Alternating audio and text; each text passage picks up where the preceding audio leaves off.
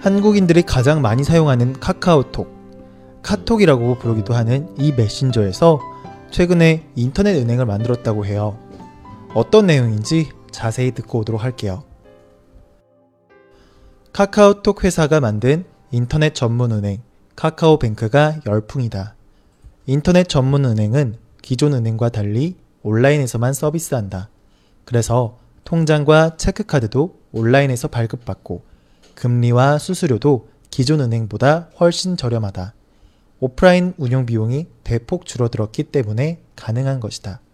카카오뱅크의 흥행으로 기존 은행도 변화의 바람이 불고 있다. 네. 인터넷 전문 은행 카카오뱅크가 한국에서 엄청난 인기를 얻고 있다. 라는 내용의 글이었습니다. 한국에서 가장 인기 있고 보편적인 메신저인 카카오톡에서 카카오뱅크라는 인터넷 전문 은행이 만들어졌어요. 카카오뱅크, 줄여서 이제 카뱅이라고도 하는데요. 이 카뱅은 카톡의 브랜드 이미지 덕에 사람들에게 쉽게 알려지게 되었어요. 게다가 인터넷 전문 은행의 특성상 지점이 없기 때문에 다른 은행들과 비교해서 훨씬 더 좋은 서비스를 하게 되었어요. 음, 예를 들면 이런 거예요. 어, 인터넷 전문 은행은 수많은 은행원을 고용하지도 않아요. 그래서 은행이 들어가야 할 건물도 없고요. 그래서 임대료나 뭐 전기료 같은 것도 추가로 내지도 않아요. 그래서 이렇게 지점이 있는 다른 은행과 달리 많은 비용을 굉장히 많이 절약을, 절약을 할 수가 있어요. 그래서 이렇게 절약한 비용으로 다른 은행에서 하지 못했던 그런 서비스들을 제공하는데요. 예를 들면 시중에 다른 은행과 비교했을 때 수수료가 굉장히 낮고 저렴한 금리로 대출도 받을 수 있게 되었어요. 게다가 해외 이체도 기존에 있는 다른 은행보다 10% 수준으로만 수수료를 내요. 대출하는 것도 5분이면 되고 심지어 통장이나 카드를 만드는 것도 핸드폰으로 5분에서 10분 정도면 금방 만들 수 있으니까 굉장히 이러한 편리성 때문에 사람들이 굉장히 놀랐어요. 특히 체크카드의 경우에는 카톡, 카카오톡의 캐릭터들로 된 그런 체크카드인데 디자인도 굉장히 예쁘게 나와서 사람들이 너무 좋아했어요. 사실 보통 한국에서 은행 업무를 보고 카드를 발급받고 뭐 이런 일들을 하게 되면 굉장히 귀찮고 시간이 오래 걸리고 짜증나는 그런 일 중에 하나였는데요. 이러한 인터넷 전문 은행이 등장함으로써 굉장히 큰 편리성을 주게 된 거예요. 사실 한국에서 인터넷 전문 은행이 생긴 거는 전 세계적으로 봤을 때 좀 늦은 편이에요. 다른 나라에서는 많이 인터넷 전문 은행이 나와 있고 심지어 이 저, 인터넷 전문 은행이라는 그 개념이 한 20년이나 된 그런 오래된 개념이었어요. 하지만 그동안 한국에서는 은행이 아닌 일반 회사가 은행을 만들지 못했었어요.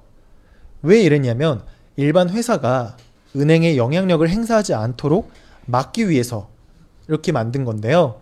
하지만 이러한 규제 때문에, 이러한 법률 때문에 은행이 점점 더 경쟁력이 떨어진다라는 비판이 계속 있으니까 이번에 이러한 규제를 풀어주면서 처음으로 인터넷 전문 은행이 생긴 거예요. 카카오톡을 만든 회사가 카카오뱅크를 만든 거예요. 아무튼 아까 이야기했던 것에 계속 이야기를 하자면 카뱅의 영향력으로 사람들이 인터넷 전문 회사라는 것을 많이 알게 되었고 굉장히 많이 좋아했어요. 수수료도 낮고 카드 이미지도 굉장히 이쁘고 이, 이런 이유들 때문에 인기도 있는 거지만 가장 큰 이유는 사실 대출 그러니까 돈을 빌리는 것이 굉장히 쉽고 이자가 굉장히 저렴해서 인기가 그렇게까지 많았던 거예요. 이자율이 3%밖에 안 됐어요. 물론 개개인에 따라서 신용에 따라서 조금 다르긴 하지만 그래도 한국에서 대출 이자가 3%밖에 안 된다는 것은 굉장히 적은 대출 이자거든요. 특히 사회 초년생, 그러니까 사회생활을 처음 하는 대학생들도 쉽게 대출을 받을 수가 있어서 아니, 너무 돈을 쉽게 빌려서 쓰는 그런 사회가 된 거 아니냐.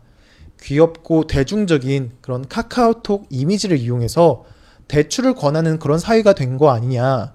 그렇게 우려를 하는 사람들도 생기기까지 했어요. 네. 오늘은 카카오톡의 카카오뱅크라는 것에 대해서 알아봤습니다. 오늘 내용도 반복해서 문장 따라 듣기 연습해 보도록 할게요.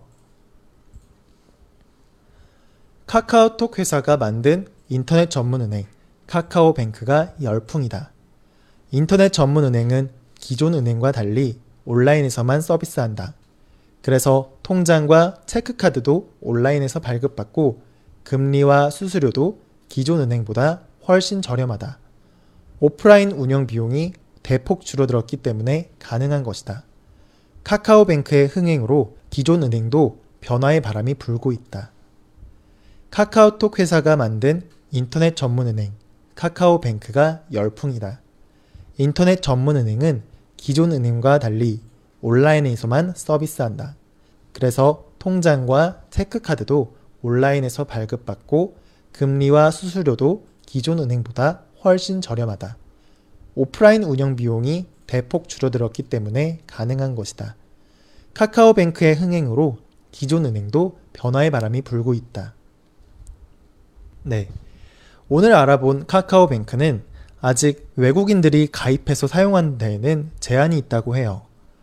음, 외국인 친구들이 한국에 와서 가장 힘들어하는 점 중에 하나가 한국은행에서 카드를 만들고 인터넷 뱅킹을 하는 건데요.